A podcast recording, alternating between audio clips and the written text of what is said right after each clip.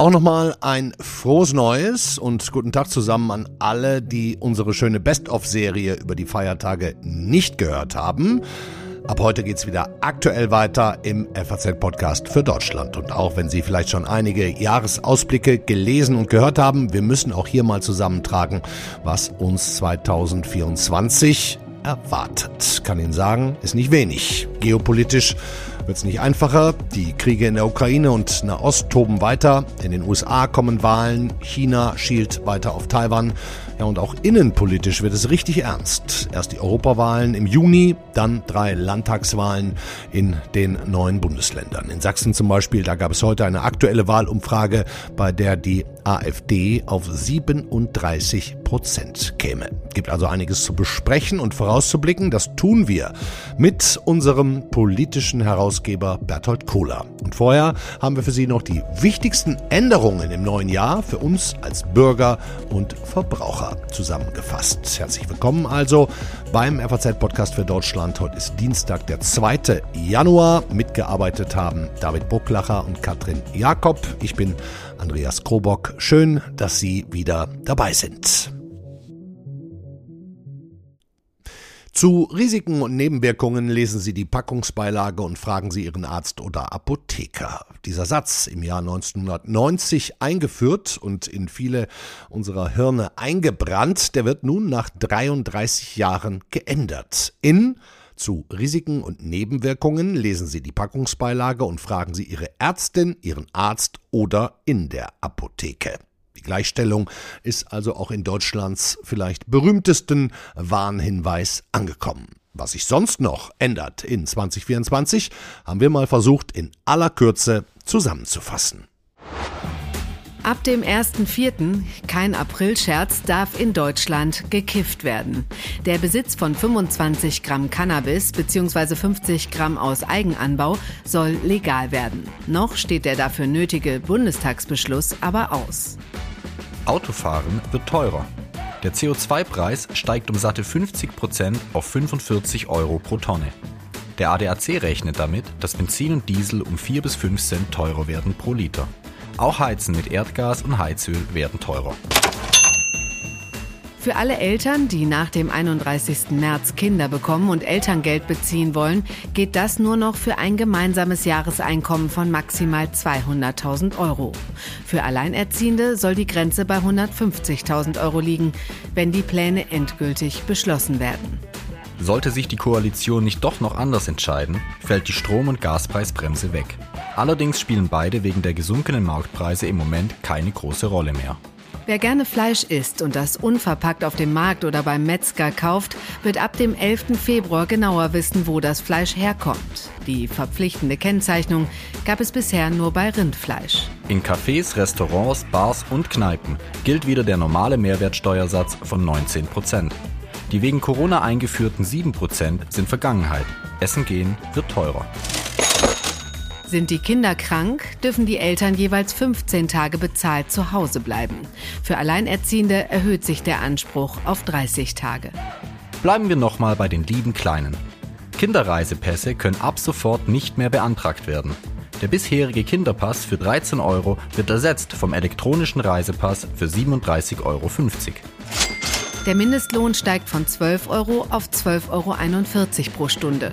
Auch Azubis und Beschäftigte in der Altenpflege bekommen etwas mehr Geld.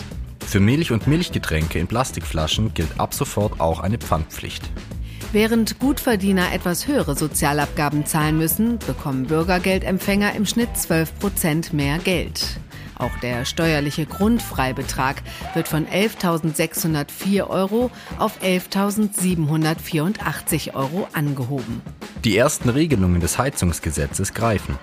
In Neubauten innerhalb von Neubaugebieten dürfen nur noch Heizungen eingebaut werden, die mindestens 65 Prozent erneuerbare Energien verwenden.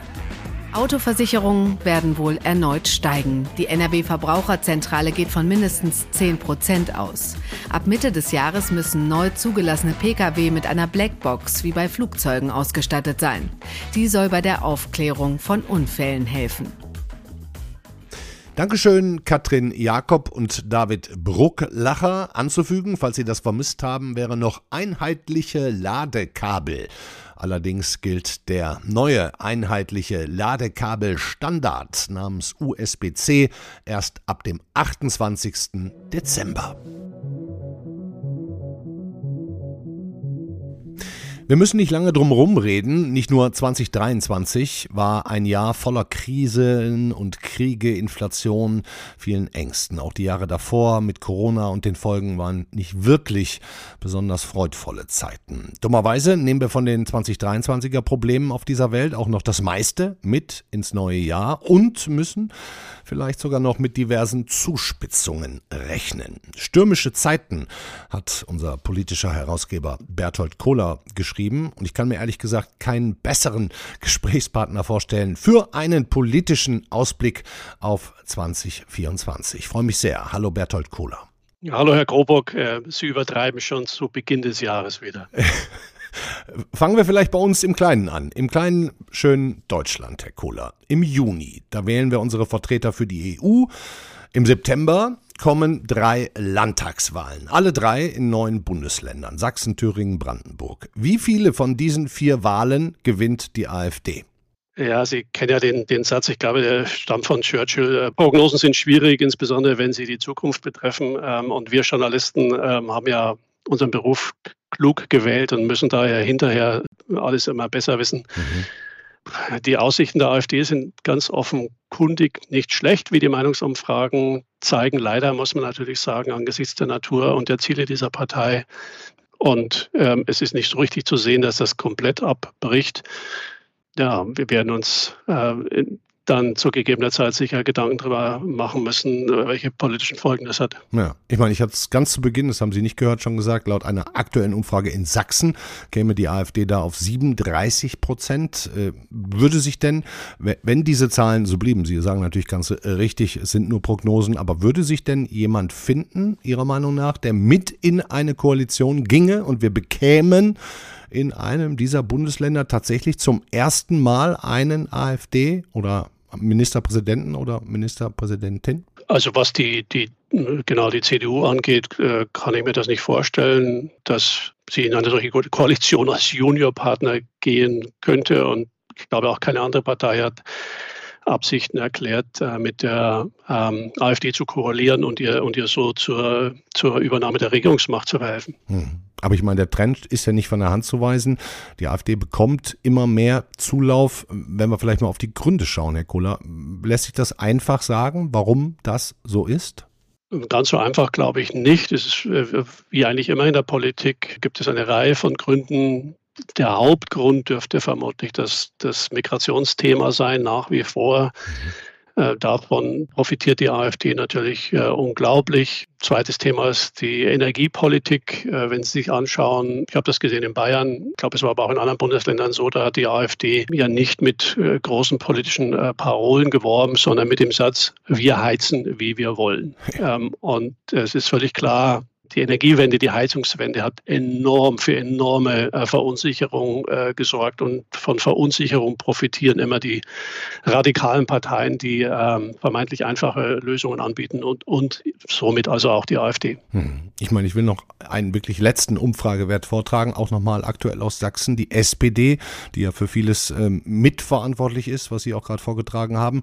Und jetzt bitte alle nochmal anschnallen, die SPD käme in Sachsen gerade auf lächerliche drei drei Prozent. Drei, Herr Kohler, für die aktuelle deutsche Regierungspartei, die Anführer der Ampel.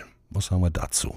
Das ist natürlich ein, also gerade ein unfassbares Trauerspiel, wenn man bedenkt, welche Rolle die Sozialdemokratie in der deutschen Geschichte gespielt hat. Da steht man geradezu fassungslos davor. Andererseits muss man daran denken, dass auch in, in, westdeutschen Ländern es Beispiele gibt, oder ich meine, da war sie nicht bei drei, oder ist sie noch nicht bei drei Prozent, ähm, aber wenn man, wenn man sich die Geschichte der bayerischen SPD zum Beispiel anschaut, die seit Jahrzehnten auf keinen grünen Zweig kommt und also auch immer weiter absackt, nicht so dramatisch. Aber wir sehen hier natürlich auch ein bisschen den Prozess, äh, den man in anderen europäischen Ländern schon seit geraumer Zeit äh, verfolgen kann, wo auch Traditionsparteien verschwunden sind. Bei uns war, dieser, war dieses Phänomen ja nicht zu sehen. Also wir sind ja im Vergleich jetzt beispielsweise, also eben auch zu Frankreich, zu Italien, ist unsere Parteienlandschaft ja nach wie vor sehr stabil, aber eben auch nicht gefeit dagegen, dass selbst Traditionsparteien äh, wie eben die SPD ähm, einer solchen Schwindsucht ausgesetzt sind. Ich meine, Sie haben vor ein paar Wochen zur Hälfte der Ampelregierungszeit geschrieben, gäbe es an Weihnachten ein politisches Umtauschrecht, würden viele den Kanzler und wahrscheinlich die meisten Minister wieder eintauschen. Was macht denn, wenn wir jetzt mal beim Kanzler bleiben, äh, der Mann Olaf Scholz so falsch? Also ich glaube, sein Hauptproblem ist ähnlich wie bei seiner Vorgängerin die Kommunikation, wobei es bei ihm eigentlich fast noch deutlicher zutage tritt. Man hat schon den Eindruck, dass er A davon überzeugt ist, dass er das Richtige tut und auch das alles bedenkt. Mhm. Und dann vermittelt aber den Leuten das Gefühl, naja, das muss euch doch jetzt reichen. Ja, dass ich das weiß, dann wird doch alles gut. Aber das reicht eben nicht.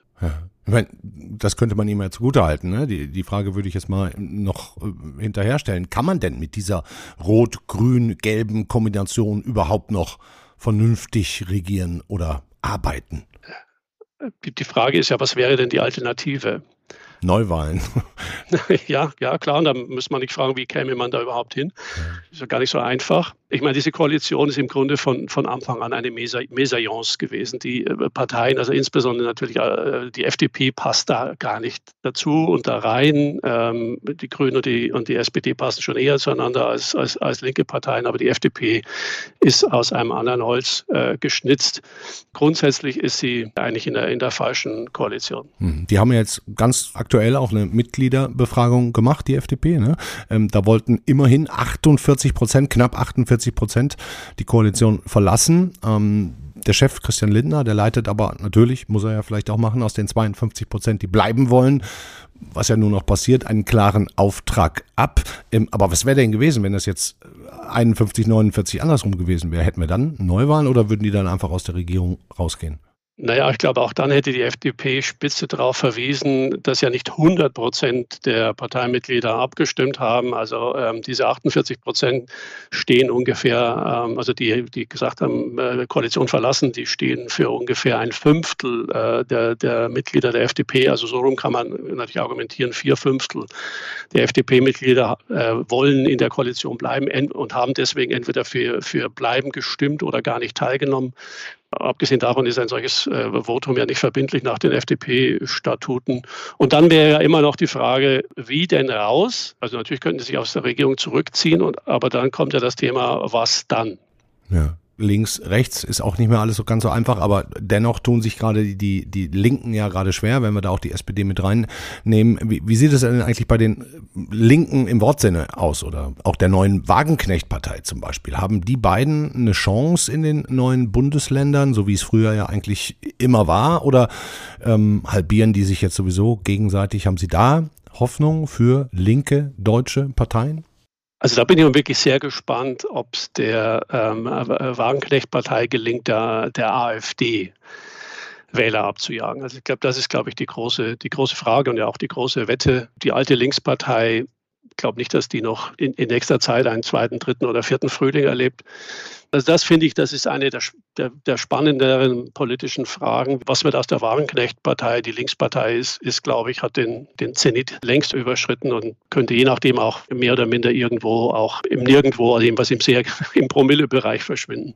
Ja wird der Gregor Gysi nicht so gerne hören. Ja. Ähm, ja, die nächste große Wahl ist, ist zunächst mal die, die Europawahl im Juni. Da dürfen in Deutschland übrigens auch mal, muss auch mal gesagt werden, zum ersten Mal auch 16- und 17-Jährige mit abstimmen. Ähm, Herr Kohler, werden wir bei der Europawahl schon ein Ergebnis sehen, auch europaweit, bei dem äh, rechte EU-Kritiker und Nationalisten gewinnen? Das könnte natürlich sein, wenn man sich die politische äh, Entwicklung in den einzelnen Ländern anschaut, wo ja Populisten Zuspruch haben. Andererseits, äh, wenn man jetzt auf, auf das polnische Ergebnis guckt, ging es in die andere Richtung. Ich glaube, hängt schon wieder sehr, auch da sehr davon ab, wie wichtig das Thema Migration erscheint und äh, ob die EU den Leuten, den Europäern das Gefühl geben kann, äh, dass sie als A verstanden hat, was da den, den Menschen auf den Nägeln brennt und, und B, ähm, dann einfach auch zeigen kann, dass, dass effektive Maßnahmen ergriffen werden, um, um die Migration besser äh, kontrollieren und auch, und auch reduzieren zu können. Hm. Ich meine, kurz vor Weihnachten hatte die EU ja auch das Aufnahmeverfahren für die Ukraine eröffnet, beziehungsweise die Beitrittsverhandlungen. Ähm, bleibt die EU, bleibt der Westen denn auch nach dieser Europawahl stabil bei der Unterstützung der Ukraine im Krieg gegen Russland, gegen den russischen Angreifer? Das glaube ich schon. Also ich würde zumindest äh, hoffen, dass das so kommt. Das große, das wirklich riesige Risiko ähm, für die Standhaftigkeit des Westens gegenüber Russland ist ja die Möglichkeit, dass Donald Trump äh, als, als amerikanischer Präsident äh, zurückkehrt. Ja. Der ist eine Gefahr für, für die ähm, Einigkeit und Standhaftigkeit des Westens, aber natürlich auch für die amerikanische Demokratie selbst. Ja, ich meine, im November kommt diese neue US-Präsidentschaftswahl. Ist das vielleicht sogar wirklich die wichtigste Wahl überhaupt im ganzen Jahr 2024? Von allen absehbaren Wahlen, ja. Ganz klar. Wie würde sich, ja, wie würde sich denn die Welt verändern, wenn Donald Trump trotz mehrerer Gerichtsverfahren jetzt gegen ihn, wo man schon sagt, das werden im Grunde Wahlkampfveranstaltungen für ihn tagtäglich vor den Gerichtssälen, ähm, hat er die Möglichkeit, vor Millionen von Wählern im Fernsehen zu sprechen. Wie würde sich denn ähm, Amerika und die Welt verändern, sollte Trump gewinnen? Also wenn er wahr macht, was er ja ankündigt zum Teil, also ganz explizit äh, oder jedenfalls auch andeutet, dann muss man sich größte, größte Sorgen äh, um, um die amerikanische Demokratie machen. Er verunglimpft ja äh, die Gewaltenteilung, er verunglimpft die Justiz. Ähm, äh, er wendet sich gegen die, die uh, Checks and Balances in der amerikanischen Verfassung, die, die sozusagen für viele andere Länder ein Vorbild waren und sind. Seine außenpolitische Agenda ist soweit erkennbar und auch aus der ersten Präsidentschaft ableitbar ähm, eine Bedrohung für den Zusammenhalt des Westens und wäre wenn er das wahr macht, was er, was er damals ja auch schon angekündigt hat, also eventuell sogar aus der NATO auszutreten, sich ja. jedenfalls aber auch ähm, sicherheitspolitisch aus Europa zurückzuziehen. Das wären alles reine Geschenke für Putin. Wenn Trump ähm, wie mehr oder weniger angekündigt, also die Unterstützung für die Ukraine einstellen äh, würde, sehe ich nicht, wie Europa diese Rolle des größten Unterstützers der Ukrainer äh, übernehmen könnte. Das Zweite ist auch für uns Deutsche äh, sehr von Bedeutung, äh, ist die, die, amerikanische Sicherheitsgarantie, ähm, auch der Abschreckungsschirm, der nukleare Abschreckungsschirm, ähm, der der über uns aufgespannt ist. Auch da hat äh, Trump mehrfach ja bereits zu erkennen gegeben, äh, dass er gar nicht gewillt ist, den zwingend aufrechtzuerhalten. Und dann wären wir, das ist ähm, ein altes Thema auch von mir, ähm, wären wir konfrontiert, also ohne, ohne, ohne nukle eigene nukleare Abschreckung, ähm, konfrontiert mit einem russischen Diktator, der ganz klar seine äh, Kriegsziele und, und seine Eroberungen mit, mit der Drohung des Einsatzes von Nuklearwaffen absichern will. Und das wären ganz schwierige Zeiten für uns in Deutschland. Ja, ich meine, ist ja durchaus absehbar oder hätte man sich auch schon länger darauf einstellen können. Aber wenn man jetzt heute entscheiden würde, ja, jetzt müssen wir das mal so machen, wie der Kohler das gerade gesagt hat, dann wäre es ja auch schon zu spät, ne? muss man ja auch ehrlicherweise sagen. Sowas dauert ja auch Jahre und Jahrzehnte. Das sieht man ja alleine jetzt an der Neustrukturierung der Bundeswehr. Auch das geht ja viel langsamer äh, voran, als man es sich eigentlich hätte wünschen dürfen. Ja, ich glaube, was wir, was wir machen können und aber auch müssen, sind zwei Dinge. Das eine nämlich also äh, noch also viel, weit intensiver äh, ähm, die, die äh, konventionelle Abschreckungsfähigkeit der Bundeswehr und damit auch Kampffähigkeit oder, oder wie es der äh, Verteidigungsminister sagte, die Kriegstüchtigkeit mhm. ähm, erhöhen und zwar ganz schnell, ähm, um auch einem möglichen Präsidenten Trump zumindest das Argument zu nehmen, ja, die tun ja selber nichts ähm, äh, für, für ihre Sicherheit, also dann warum sollten wir was tun? Also das Argument müsste man denn durch ganz erhebliche, massive äh, Anstrengungen äh, möglichst erschweren. Abgesehen davon, dass es rechtlich und aus Vertragssicht ähm, mehrerer Verträge äh, sehr, sehr schwierig wäre, ähm, zur Nuklearmacht werden zu wollen, ähm, hätten wir, haben wir ja gerade unsere Atom, letzten Atomkraftwerke abgeschaltet.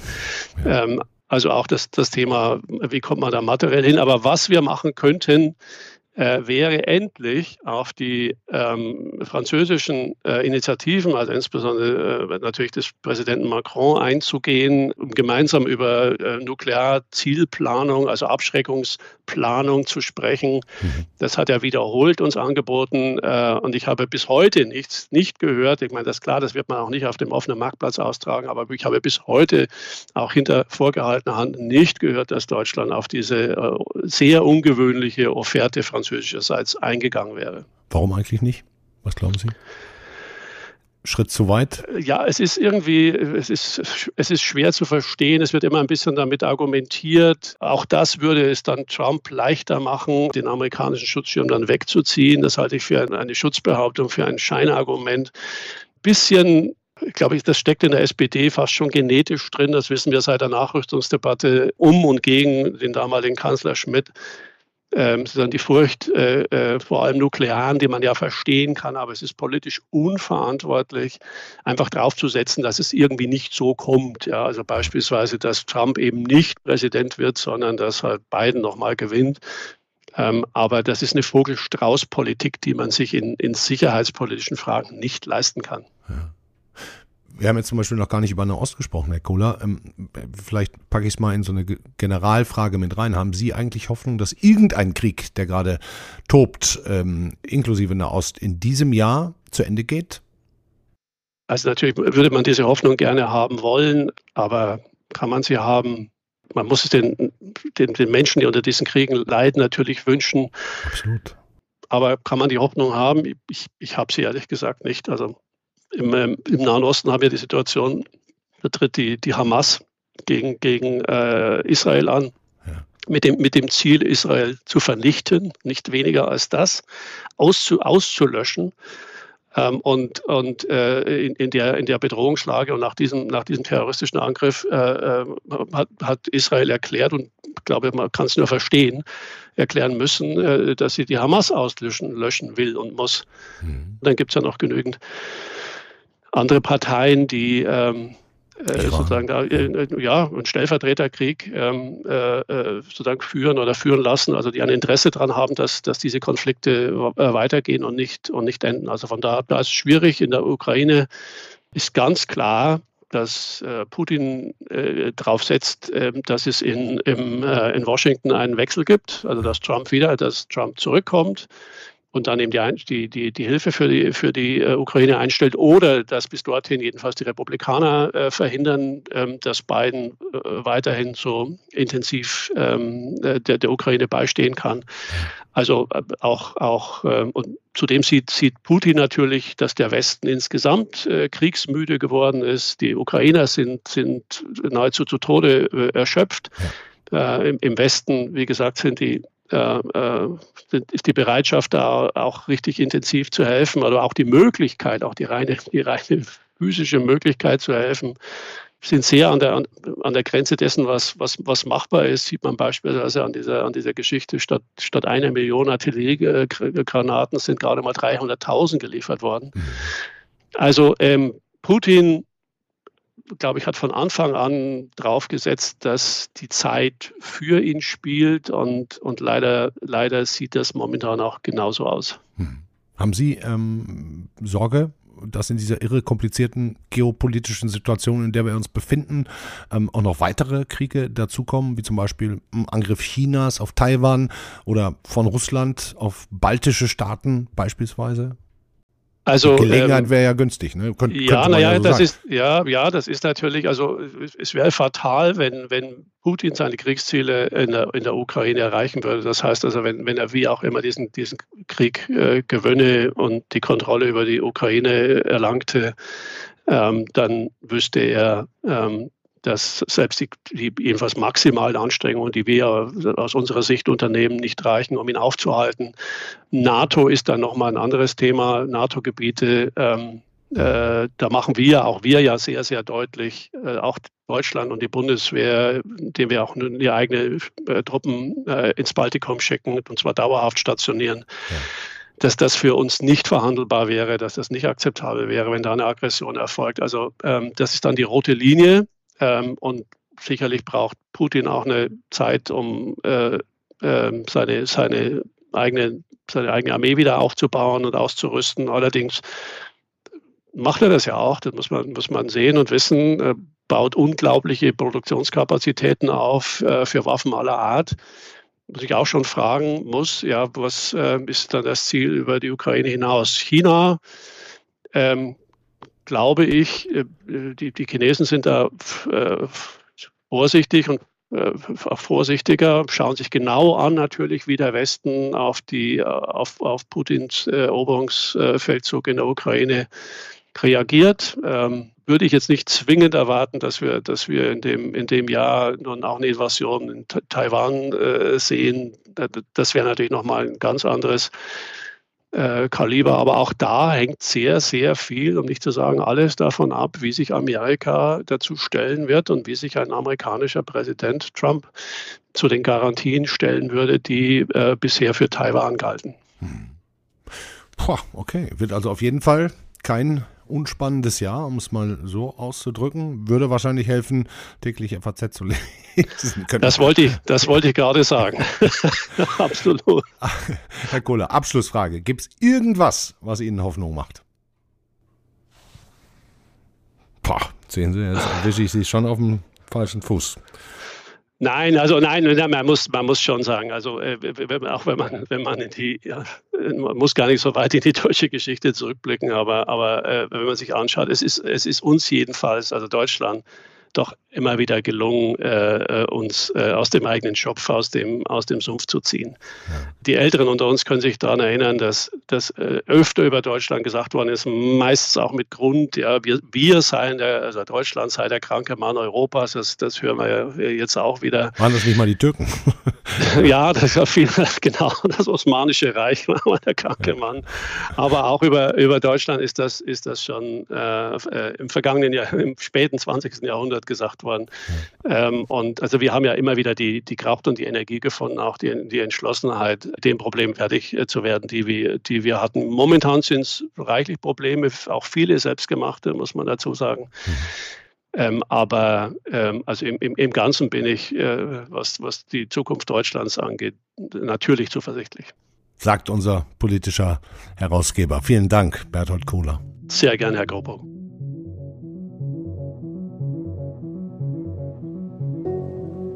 Das war der FAZ-Podcast für Deutschland an diesem 2. Januar 2024. Noch einmal, ich hoffe, Sie sind alle gut ins neue Jahr gestartet und auch wenn einige Herausforderungen auf uns warten, es wird ja zumindest nicht uninteressant oder langweilig. Also bleiben Sie dran. Morgen ist hier die Kollegin Katrin Jakob für Sie da. Da schauen wir dann auf das Hochwasser. Machen Sie es gut. Schönen Abend. Ciao.